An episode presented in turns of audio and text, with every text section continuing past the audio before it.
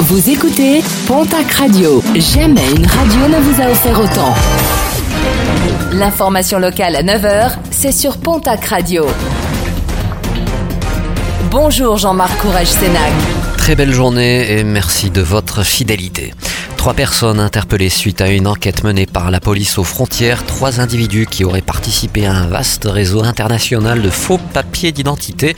Une affaire débutée en mai dernier à Anglette où un ressortissant algérien avait été interpellé alors qu'il détenait de faux papiers. 75 faux papiers au total ont pu être identifiés lors de l'enquête. Des clandestins qui payaient entre 1700 et 8000 euros leur fausse carte d'identité ou leur faux passeport. Les trois chefs présumés de ce réseau ont été mis en examen pour faux documents en organisée placée en détention.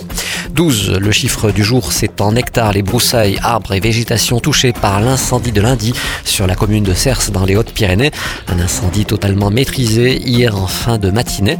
Un sapeur-pompier a été légèrement blessé lors de cette intervention. Le S10 65 a décidé de porter plainte et rappelle que les écobuages doivent être déclarés auprès des autorités compétentes dès le début de saison afin qu'ils soient analysés et autorisés.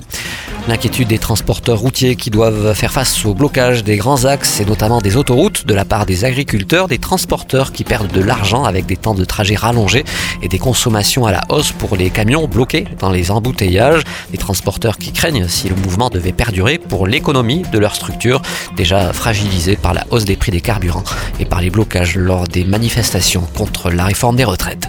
Sport basket, une Tarbèze appelée en équipe de France 3x3, l'entraîneur de l'équipe de France féminine a dévoilé hier la liste des 14 joueuses retenues pour participer au stage de préparation puis aux deux premiers matchs de la Pro League 3x3.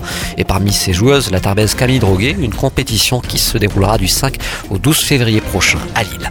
Et puis en tennis, on en sait un tout petit peu plus sur la sixième édition du Terrega Open Po Pyrénées. Il se déroulera du 19 au 25 février prochain. Qui succédera à Lucas Van H Parmi les têtes d'affiche attendues, Grégoire Barrère, Pierre Gerber, Arthur Rinderkner, Quentin Alice ou bien encore Benoît Père.